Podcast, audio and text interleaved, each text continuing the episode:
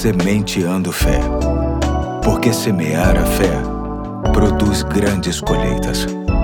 Olá, aqui é o Pastor Eduardo, já segunda-feira, dia 27 de março de 2023, e muito nos alegra ter a sua companhia no início de mais uma semana, e para tanto vamos deixar mais uma vez uma nova reflexão com base no livro Indescritível, Devocionais sobre Deus e a Ciência, que será trazida pelo meu parceiro mais novo de projeto. Vamos ouvi-lo com carinho. Eu sou Pedro Henrique, filho do pastor Eduardo e membro da Igreja Batista do Fonseca. E aí, tudo beleza? Hoje quero falar dos vagalumes. Essas criaturas reluzentes são, na verdade, besouros e existe mais de duas mil espécies deles. Eles costumam brilhar nas cores amarelo, verde ou laranja. E cada uma dessas duas mil espécies tem seu próprio padrão de brilho, que ajuda os membros da mesma espécie a se reconhecerem. Os vagalumes são apenas uma das muitas criaturas que são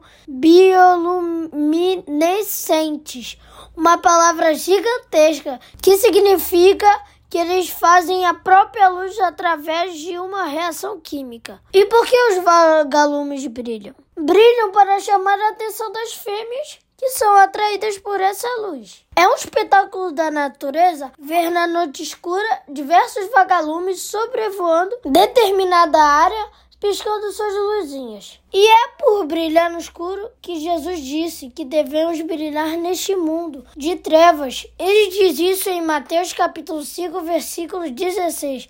O seguinte: Assim também a luz de vocês deve brilhar, para que os outros vejam as outras coisas boas que vocês fazem e louvem o Pai de vocês que está no céu. Claro que a sua luz não brilha por causa de uma reação química, pois ela vem do Espírito Santo de Deus que está em você. Quando você faz coisas por amor, com gentileza, com boa educação e boa vontade, mesmo não sendo alguém que você goste, essas pessoas veem a luz de Jesus brilhando em você. Elas vão ficar maravilhadas, assim como ficamos maravilhados quando vemos a luz de um vagalume brilhar. Vamos nessa! Deixe a sua luz brilhar. Valeu! Hoje fico por aqui. Na semana que vem, o André traz a reflexão. Forte abraço e até a próxima! Valeu, Pedro. Muito obrigado. Deus abençoe você, assim como a todos que nos ouvem. E até amanhã, quando darei início a uma nova série, se Deus quiser. Até lá. Tchau, tchau.